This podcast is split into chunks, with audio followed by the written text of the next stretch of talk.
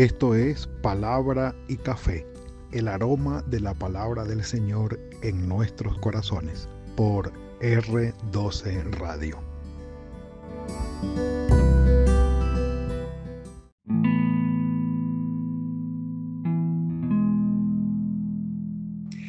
Señor, Creador, Dios Todopoderoso, tú eres mi fuerza. Esta frase resume el capítulo que vamos a tratar hoy acerca del profeta Isaías, Señor, Creador, Dios Todopoderoso, tú eres mi fuerza. Comenzamos hoy la segunda parte del libro de Isaías. La primera parte, capítulos 1 al 39, técnicamente llamado el proto Isaías o el primer Isaías, ¿sí? la primera parte, que tiene como contexto Jerusalén antes del exilio. El propósito del profeta es denunciar el pecado, exhortar al pueblo, llamarlos al cambio, llamarlos al arrepentimiento, so pena de que llegue muy pronto el castigo que lamentablemente iría a ser inevitable. Sin embargo, aunque ese es el mensaje a nivel general, encontramos en estas porciones palabras de aliento, de consuelo, de fortaleza. Capítulos 1 al 39, contexto histórico, Jerusalén antes del exilio. Eh, eh, el propósito del profeta ya lo mencionamos. Ese es el proto Isaías o el primer Isaías, la primera parte del libro. La segunda parte del libro es el Deutero Isaías. Son los capítulos 40 al 55. Datos técnicos, datos técnicos. El Deutero Isaías, es decir, el segundo Isaías. Capítulo 40 eh, al 55. El gran propósito del profeta es traer consuelo, aliento y fortaleza al pueblo. Porque el contexto histórico es Babilonia y el exilio. Los que hablan ah, y comentan acerca de esta eh, porción de Isaías o del deutero Isaías, dicen que son palabras proféticas dirigidas a los que están cautivos en Babilonia.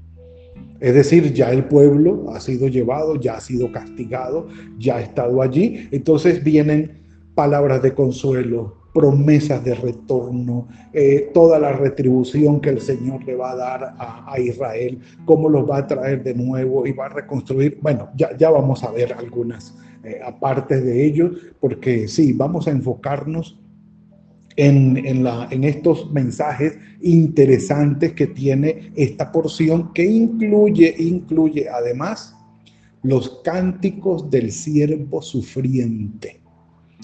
Esta porción es extraordinaria. ¿Se acuerdan de herido fue por nuestras culpas, molido por nuestros pecados? Sobre él recayó el castigo de todos nosotros. Y capítulo 53 de Isaías. Bueno, aquí está en esta porción. En la segunda parte de este libro, allí están los cánticos del siervo sufriente. Entonces, eso los vamos a ver. No os preocupéis, no os preocupéis. Entonces, el gran propósito de esta segunda parte está en el capítulo 40 de Isaías. Los invito a que vayamos allí, capítulo 40 y un café por eso. Eh, mm. Llegará el día en que sea palabra y café con pan. Pero todavía no, todavía no. Todavía falta porque hasta ahora es palabra y café nada más. Capítulo 40, capítulo 40 del libro de Isaías. Y es el inicio, es el inicio de la segunda parte del Deutero Isaías. El capítulo 40, versículo 1, da el propósito de toda esta porción. Consolad o consuelen, consuelen a mi pueblo, dice nuestro Señor. Consuelen. Y de allí entonces se toma el propósito de este segundo libro, que es hablar a los cautivos en Babilonia acerca de la consolación, la restauración, el retorno, la bendición del Señor, como diciendo, ya el castigo ha sido cumplido. Primero, habla de estas palabras de consuelo, sin tener, eh, perdón, sin dejar de lado la realidad de lo que es la vida del hombre y el Señor y su palabra.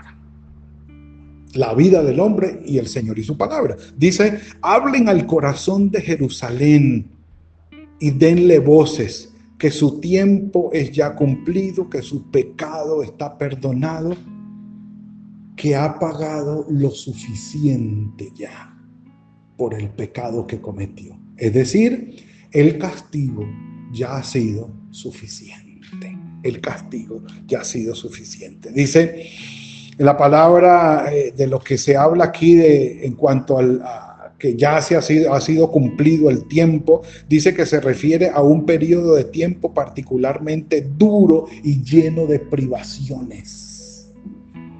Es decir, la aflicción a la que fue sometida Judá, Benjamín, las dos tribus del sur, Jerusalén, la aflicción a la que fue sometida es suficiente pago como castigo por el pecado que cometió. Voz que clama en el desierto. Es una expresión poética para decir el Señor está hablando. El Señor está manifestando su mensaje voz que clama en el desierto, en medio de la aflicción, en medio de la necesidad. Preparen el camino para el Señor. ¿Recuerdan quién dijo esto? ¿Quién tomó estas palabras para dar un anuncio extraordinario de que pronto va a venir la salvación del Señor o que prácticamente la salvación del Señor está aquí? Recuerda quien dijo, voz que clama en el desierto, preparado un camino al Señor, nivelado una calzada en, en aquel erial, en aquella tierra baldía, preparen un terraplén, o sea, preparen el camino porque viene el Señor. Sí, mi amada Rachel, y Marcelita, claro que sí, Juan el Bautista, cuando empieza a anunciar, he aquí el Cordero de Dios que quita el pecado del mundo. Toma Juan el Bautista las, las palabras, perdón, del profeta Isaías para anunciar la llegada del Señor, la salvación para toda la humanidad, pero aquí Isaías está diciendo, viene nuestro Padre Celestial, nuestro Señor y Dios, a traer la salvación. Voz que clama en el desierto, preparen el camino, nivelen la calzada, arreglen todo, todo valle eh, sea alzado, todo monte y collado que sea bajado, que lo torcido se enderece, que lo áspero se vuelva suave y se allane. Entonces se manifestará la gloria del Señor y toda carne juntamente la verá, porque la boca del Señor lo ha dicho enfatizamos en esto. El Señor promete salvación porque Él puede hacerla. El Señor promete castigo porque Él puede hacerlo. El Señor prometió usar a Siria para castigar a Israel y lo hizo. El Señor prometió usar a Babilonia para castigar a Jerusalén y lo hizo. El Señor prometió castigar a Siria, castigar a Babilonia y retornar a su pueblo y lo hizo. Porque cuando el Señor promete, promete sobre la base de quién es Él y dándonos a entender quiénes somos nosotros. Hacia allá vamos. Mire, mire cómo nos lleva el profeta. Voz que decía, dad voces, y yo respondí que tengo que decir a voces, que toda carne, miren esto, es hierba. A ver quién toma en el Nuevo Testamento estas palabras. Que toda carne es hierba y toda su gloria como la flor del campo. ¿Quién toma esto en el Nuevo Testamento? ¿Ah? La hierba se seca y la flor se marchita porque el viento del Señor sopla en ella. Ciertamente, como hierba es el pueblo. La hierba se seca y se marchita la flor, pero la palabra del Señor permanece para siempre. ¿Qué está diciendo el profeta? nuestro Padre Celestial es quien es y nosotros somos quienes somos.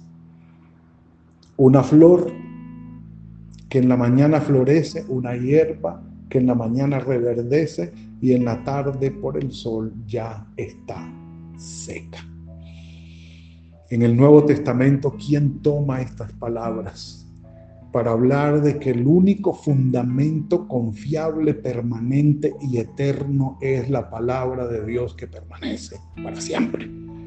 Pero tú y yo, mi amado hermano, somos pasajeros, somos pasajeros. Ahora, habiendo dicho esto, dice el versículo 10, eh, eh, he aquí el Señor vendrá con poder y su brazo dominará, he aquí que su recompensa viene con él Santiago y Pedro lo dicen, así es mi amada hermana. Correcto. Como pastor apacentará su rebaño. En su brazo llevará los corderos. Junto a su pecho los llevará y pastoreará con ternura a la recién parida. Diciendo con calma, ustedes son pasajeros, el Padre es eterno, va a venir a traerles consuelo y bendición. No os preocupéis, no os preocupéis. El castigo ya ha sido suficiente, más que suficiente.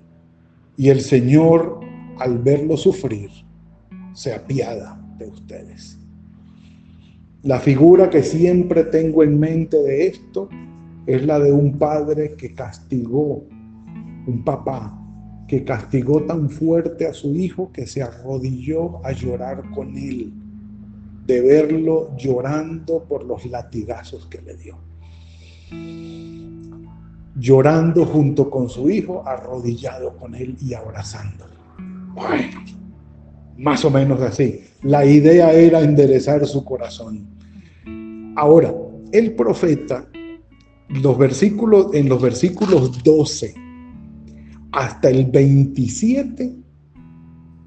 Miren lo que dice el 26. Levantad en alto vuestros ojos y mirad quién creó todas estas cosas. Él saca y cuenta el ejército de ellas y las llama a todas por su nombre. Y esto habla a veces de las estrellas y ninguna faltará. Miren cómo termina el versículo 26. Tal es la grandeza de su fuerza y el poder de su dominio. Se encarga el profeta desde el versículo 12 hasta el versículo 26 de decir quién es Dios. Algunos apartes, tenemos un poquito de tiempo, algunos apartes. ¿Quién midió, versículo 10, 12, eh, perdón, quién midió las aguas con el hueco de su mano y los cielos con su palmo? Con tres dedos juntó el polvo de la tierra y pesó los montes con la balanza y con las pesas de sus collados. Ah. ¿Quién examinó el espíritu del Señor o le dio consejo o le enseñó? ¿Quién toma estas palabras en el Nuevo Testamento también y en qué libro o en qué carta? Para darles una pista. 13. ¿Quién midió, quién le dio consejo al Señor para discernir? ¿Quién le enseñó al Señor o a Dios el, el camino del juicio, del Mejor dicho, ¿quién le enseñó al Señor? Está diciendo, ni el Líbano, ni el Líbano bastará para el fuego, ni todos sus animales para el sacrificio, como nada son las naciones delante de él.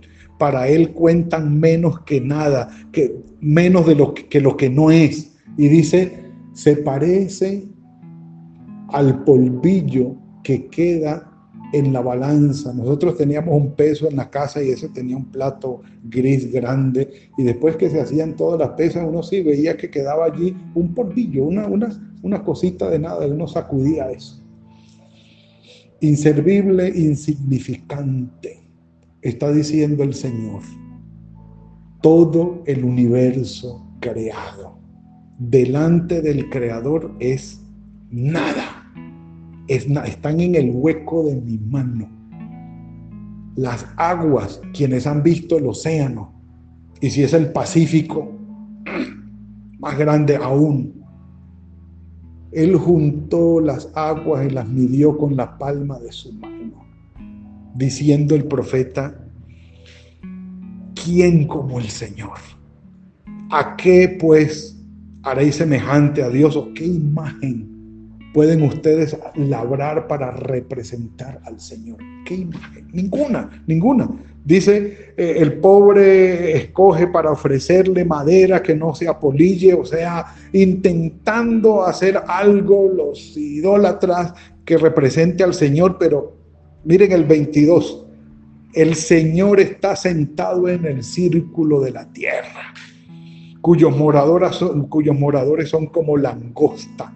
Él extiende los cielos como una cortina, los despliega como una tienda para morar.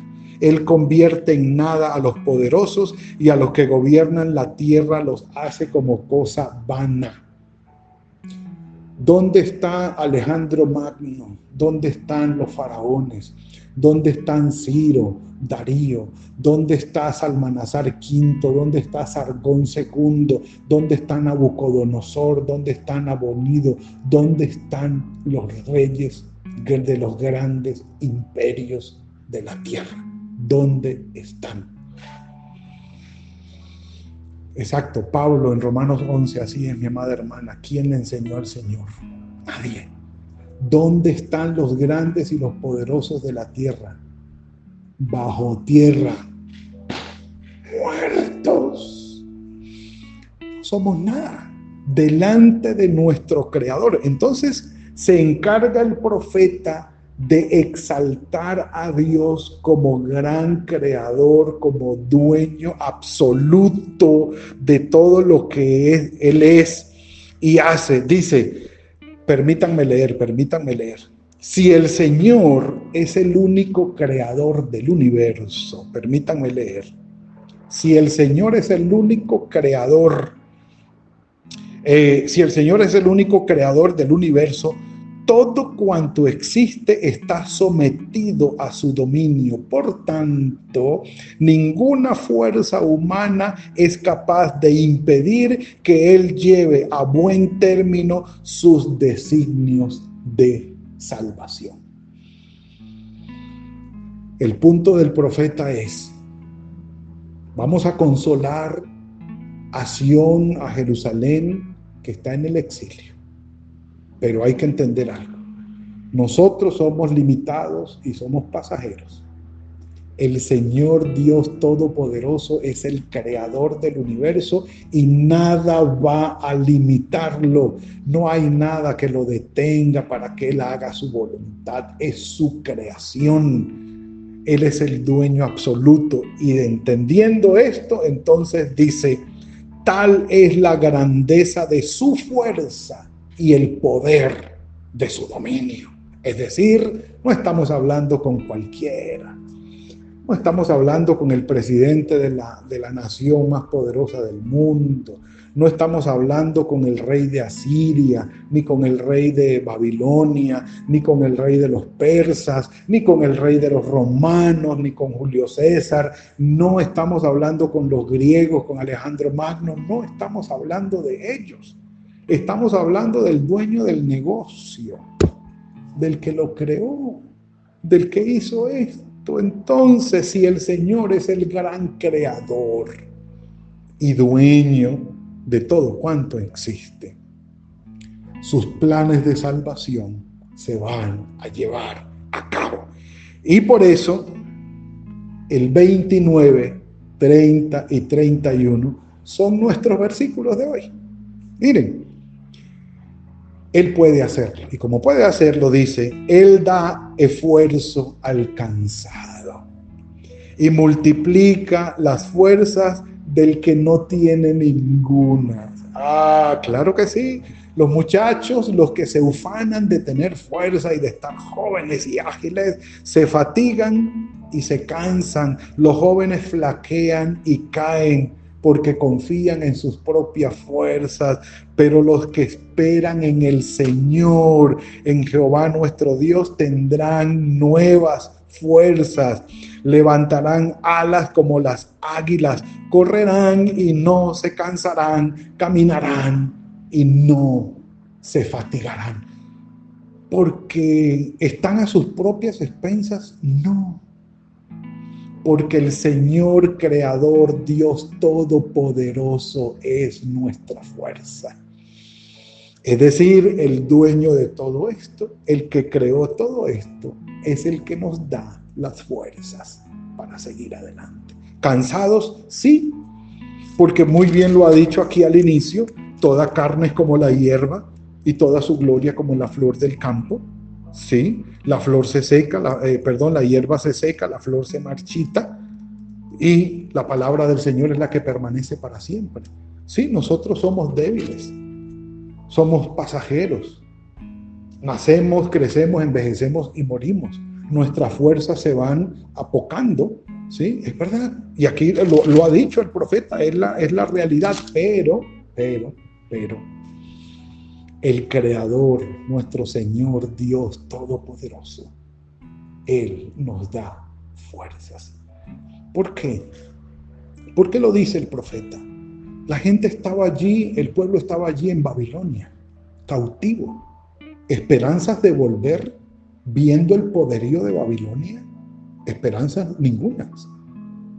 Consuelo muy duro, muy duro. No, no sé si si usted lo recuerda, déjenme, yo creo que puedo encontrarlo en este minutico que tenemos aquí. ¿eh? Junto a los ríos de Babilonia, allí nos sentábamos y llorábamos acordándonos de Sión. Sobre los sauces, en medio de ella colgábamos nuestras arpas y los que nos habían llevado cautivos nos pedían cánticos a los que nos habían desolado, nos pedían alegría diciendo, cántennos algunos de los cánticos de Sión. ¿Cómo cantaremos un cántico del Señor en tierra de extraños? ¿Qué salmo es ese? ¿Recuerdan? Hablamos, hablamos de ello. Estando en el cautiverio, no había alegría, no había esperanza. Era duro. Habían llegado allí, se habían establecido, sí. Pero digamos que la ignominia del cautiverio y del exilio estaba todavía sobre ellos y pesada sobre su corazón. Mis amados, cuando el Señor dice aquí a través de Isaías, yo le doy fuerzas al cansado. Aquellos que confían en sus propias fuerzas flaquean finalmente y caen pero los que esperan en mí, dice el Señor, van a tener nuevas fuerzas. Yo los voy a levantar como las águilas. Yo los voy a hacer que corran y no se cansen, que caminen y no se fatiguen, que sigan adelante en el camino que ellos creían que no podían eh, recorrer, porque ya sus fuerzas se habían ido y sigan adelante hasta llegar al objetivo y a la meta que yo he puesto para ellos. La meta a alcanzar no es la que tú te has propuesto, es la que el Señor te ha dado. Las fuerzas con las que tú vas no son las tuyas con las que cuentan, son las que el Señor te ha dado y te va a dar. Cansancio, sí, debilidad también, pero entendamos que el Señor, Creador, Dios Todopoderoso, Él es nuestra fuerza. Él es nuestra fuerza. El creador, el dueño de todo esto, es el que nos sustenta. Si usted saca las cuentas de sus propias fuerzas, sí, tendremos fuerzas para llegar no muy lejos.